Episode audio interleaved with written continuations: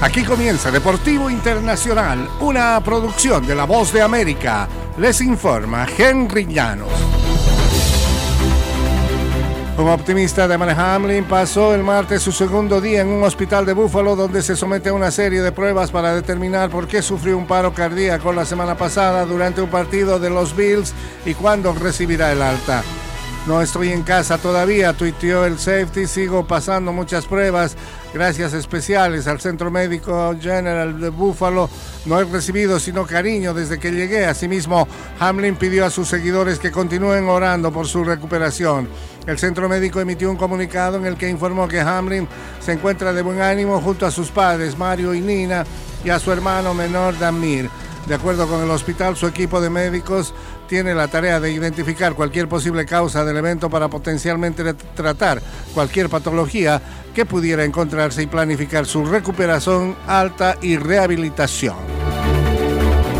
En el béisbol de grandes ligas, Sandy Alcántara, el DAS de los Marlins, que ganó el premio Cy Young de la Liga Nacional en la última campaña, recibió el martes las llaves de la ciudad de Miami de manos del alcalde Francis Suárez. Su dedicación ha influido a cientos, si no a, miles de personas en nuestra comunidad, decía Suárez, de pie junto a Alcántara y a la gerente general de los Marlins, Kim Ng, y se ha establecido como un líder positivo y un modelo a seguir.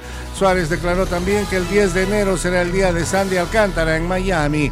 Alcántara, de 27 años, hizo historia como el primer lanzador de los Marlins en ganar el Cy Young.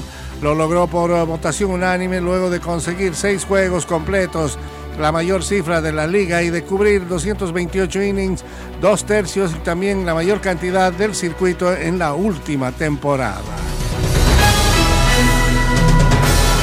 En el fútbol internacional, la Supercopa de España vuelve a Arabia Saudí, donde el campeón defensor Real Madrid y Valencia buscarán reponerse de sus tropiezos recientes en la liga, mientras que Barcelona y Real Betis intentarán mantener su buen desempeño.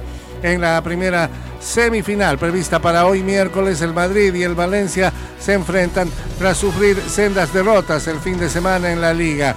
El Madrid ha caído a tres puntos del Barcelona, líder de la liga, tras una derrota de 2-1 en la cancha del Villarreal.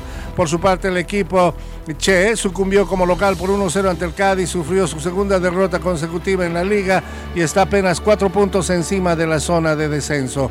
Barcelona y Betis chocarán mañana jueves, luego de obtener triunfos respectivos en su propia casa. Y hasta aquí, Deportivo Internacional, una producción de La Voz de América.